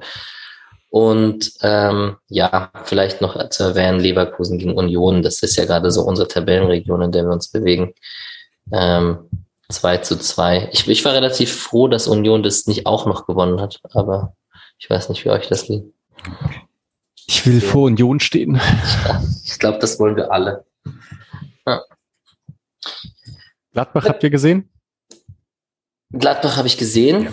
Zweite Halbzeit, ja. Nicht die erste habe ich leider nicht gesehen. Ja. Macht Spaß immer, oder? War es Gladbach zu schauen? Gladbach Bayern gegen Bayern ist halt lustig, ja. ja. das ist tatsächlich witzig. Ja, in dem Fall war es natürlich lustig mit der Bank von Bayern und ähm, ich habe mich drüber ich fand es sehr witzig, dass Kimmich sehr frustriert über seine eigene Leistung war. Es hat jetzt nichts mit Corona zu tun. Ich finde es einfach nur lustig, wenn Kimmich sich aufregt. Aber gut. Er war vorher schon ein Unsympath. Also, ja. Das über Ehrgeizling. Auf Freitagabend äh, Bayern war rückblickend etwas weniger lustig, als ich gehört habe, wer bei uns ausfällt, um ehrlich zu sein. Hm. Na gut. Ähm, wir reden hier auch über die Leihspieler Itter, kann man vielleicht erwähnen tatsächlich, war in der Startelf bei Kräuter Fürth gegen Stuttgart bei dem besagten 0 zu 0, hat 77 Minuten gespielt, die haben kein Gegentor kassiert. Willems kam von ihm in der Schlussphase. Scheint doch mal ein positives Zeichen zu sein. Vielleicht äh, kriegt er in der Rückrunde mehr Einsatzzeiten und hat jetzt da gerade zumindest jetzt die Nase vorn. Ähm, sehr, sehr gutes Sofa-Score-Rating, was ja. aber auch dran liegt, dass äh, Fürth relativ defensiv stand und dann sich die Defensivstatistiken automatisch ein bisschen anhäufen, aber auch gute Zweikampfquote und so, genau. Sehr gut. Das ist doch äh, schön zu hören, dass es da auf ein paar Minuten kommt. Wahrscheinlich spielt er dann im nächsten Spiel auch. Ähm, wir haben unsere ganzen Spieler in der zweiten und dritten Liga, die haben nicht gespielt, die spielen jetzt am Wochenende wieder. Wir haben Pieringer, der am Sonntag in Kiel spielt. Wir haben Tempelmann, der mit Nürnberg am Samstag gegen Paderborn spielt. Wir haben Bukalfa mit Regensburg, der am Sonntag in Sandhausen spielt. Und Niklas Tiede bei Fern in der dritten Liga spielt am Sonntag gegen Würzburg. Ich glaube, Tempelmann hat ein Testspiel gespielt und zwei oder dreimal getroffen. Zweimal. Ein, ein wirklich schönes Tor, das findet man bei Instagram noch in seiner Story. Zumindest habe ich es da heute gesehen mit Balleroberung Nürnberg aus Abwehrfehler halt, aber Tempelmann dann mit dynamischem Lauf von der Mittellinie und dann Distanzschuss aus 18 Metern platziert. Das sah sehr schön aus. Kreisliga Alex, würde ich sagen. Das hat sich ziemlich so angehört, ja, da gebe ich dir recht. Ähm, ja, mal schauen. Vielleicht ist der ja derjenige, der so aufblüht, dass man ihn tatsächlich doch noch zurückholt, wenn Haberer geht. Könnte ja schon sein. Und Sahne kommt ja nicht. Nee, der, ähm, wenn da jetzt Hertha zuschlägt, dann muss ich mir erstmal was anhören von meinem lieben Kumpel vom Big City Club. Naja, äh, die Frauen fangen am Sonntag an gegen den SC Sand. Die zweite Mannschaft hat ein Testspiel gegen Düsseldorf 2 zu 1 verloren, glaube ich.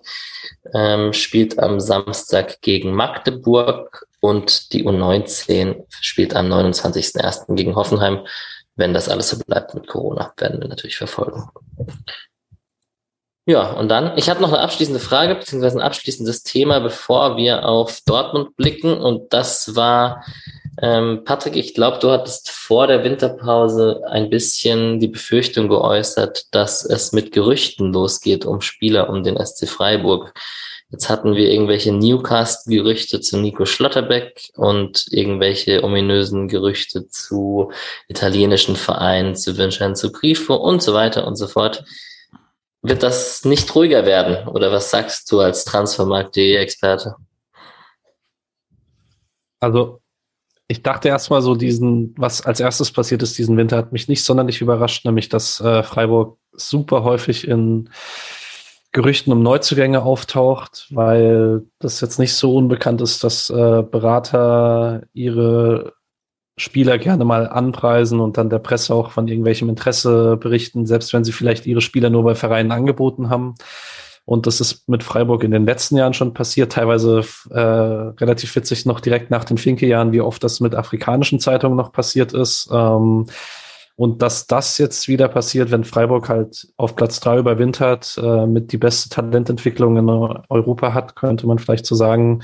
Ähm, und halt allgemein in Aufmerksamkeit ist, dass man da häufiger mal äh, irgendwie genannt wird als interessierter Verein. Das hat mich nicht überrascht.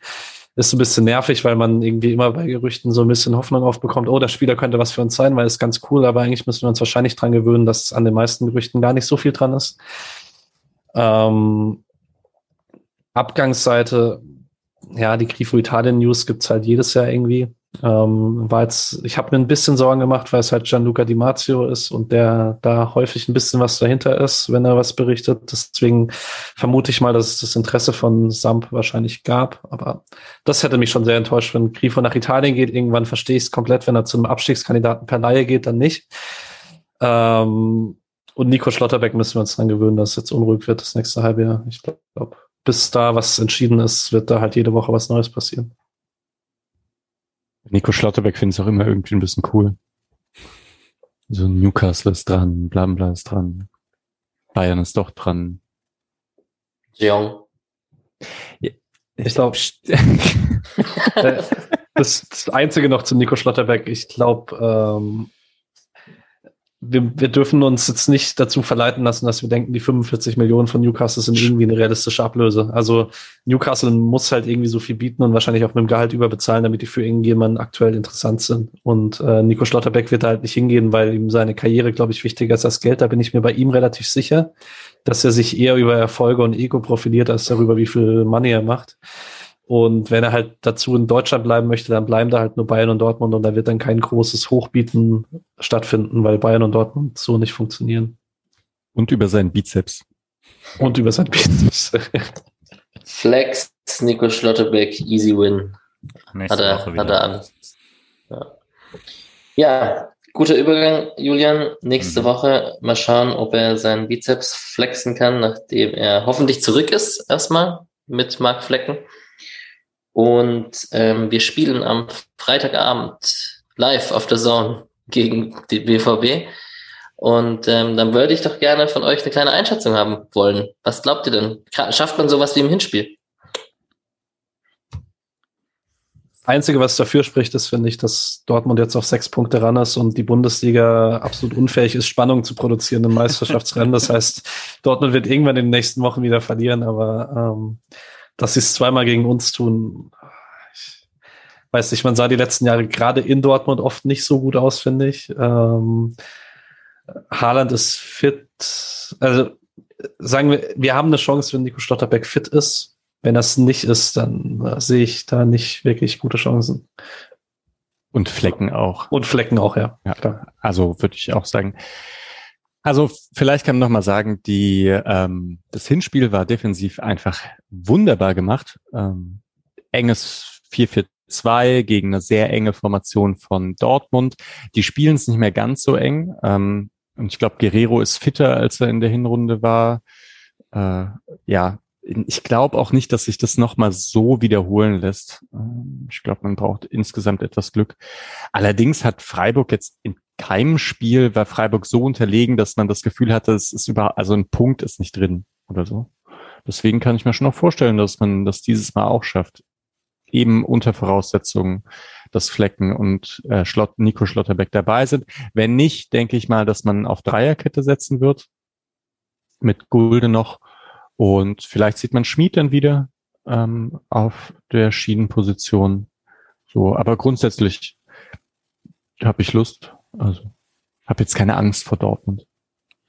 Also ich würde auch sagen, man hat deutlich bessere Laune, als man vor paar Jahren hatte, wenn man nach Dortmund gefahren ist. Ähm, so dieses Trauma hat man sich jetzt so langsam abgearbeitet in den letzten Jahren, das ist auch echt gut. Aber dass man klarer Außenseiter ist, ist klar. Und ja, also ich würde auch sagen, Stotterbeck-Flecken sind erstmal die wichtigsten Personalien. Und wenn sie ausfallen, wird's äh, wird's von man braucht einen sehr guten Tag zu man braucht einen wahnsinnigen Tag, um da was mitzunehmen. Ähm, Oh ja, fand eben auch, also das, was Mischa gesagt hat, ist ja wirklich das Beeindruckende dieses, dieser Saison. Der SC Freiburg geht nicht unter. Also nicht nur jetzt irgendwie vom Ergebnis läuft es mal nicht, sondern es ist einfach, man ist in jedem Spiel mit dabei und worst case verliert man es ähm, und kann trotzdem sehen, wo man hätte den Punkt holen können oder so. Und wenn man das Level hält, dann äh, bin ich schon zufrieden und dann kann man da auch was mitnehmen, wenn es gut läuft. Habe ich, ist zwar ein Artikel aus dem September, aber der heißt der BVB und die Gegentore, die Standardschläfer. Also Dortmund scheint jetzt auch nicht so die stabilste Mannschaft bei Standards zu sein. Ist ja definitiv eine Qualität, die Freiburg hat mit Grifo und Günther und allen möglichen und Höfler auf dem kurzen Pfosten und so weiter. Vielleicht kann man es ja so machen und Dortmund über die Standards an diesem Tag schlagen. Es wird auf jeden Fall eine wichtige Rolle spielen, wie Grifo und Konsorten die Standards an dem Tag treten. Und macht man vielleicht das Tor zum richtigen Zeitpunkt. Ganz kurz, wer spielt denn neben Hummels aktuell? Chan oder, oder Pongracic oder? Ähm, also gegen Frankfurt war es Chan. Chan. Ah ja, okay. Kann, also kann man sich schon vorstellen, dass ein paar Kopfballduell gewinnt. Weil wegen den Standards, man muss sie halt irgendwie rausholen, aber eben da Freiburg flexibel nach vorne kommt, also vielleicht über Konte, über Schade, vielleicht aber auch einfach über lange Bälle. Ich habe mir auch ähm. gerade Schade im Laufduell mit Hummels vorgestellt. Das ah, möchte ich gerne sehen. Oh ja, bitte.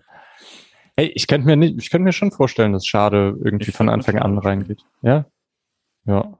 Dann äh, 4 für 2 oder ja, sonst muss der Jean raus. Und das wird nicht passieren. Das wird nicht passieren. das wird garantiert nicht passieren. Und Höhle halt auch nicht, ne? Ja. Nee. Höchstens Grifo geht raus. Und die Kiel spielt dafür recht für die Standards. Äh, egal, wir schweifen ab. Gut, dann hätte ich gern einen Ergebnistipp. 2-1 für Dortmund. 3-1 Dortmund. 1-1, komm. Danke. 1 für Freiburg, damit das auch dabei ist. Uh. Ja. Das Spiel könnte unter einem guten Omen stehen. Hoffen wir mal, dass das was wird am Freitag. Und ähm, wir werden die nächste Aufnahme irgendwann im Nachgang auf das Spiel, äh, vielleicht sogar Samstag oder Sonntag schon ein bisschen früher haben, werden wir sehen. Wir sprechen. Und dann hören wir uns nächste Woche und bedanken uns bei euch. Und ich wünsche euch drei einen schönen Abend. Ciao. Guten Abend. Ciao. Ciao. Tschüss.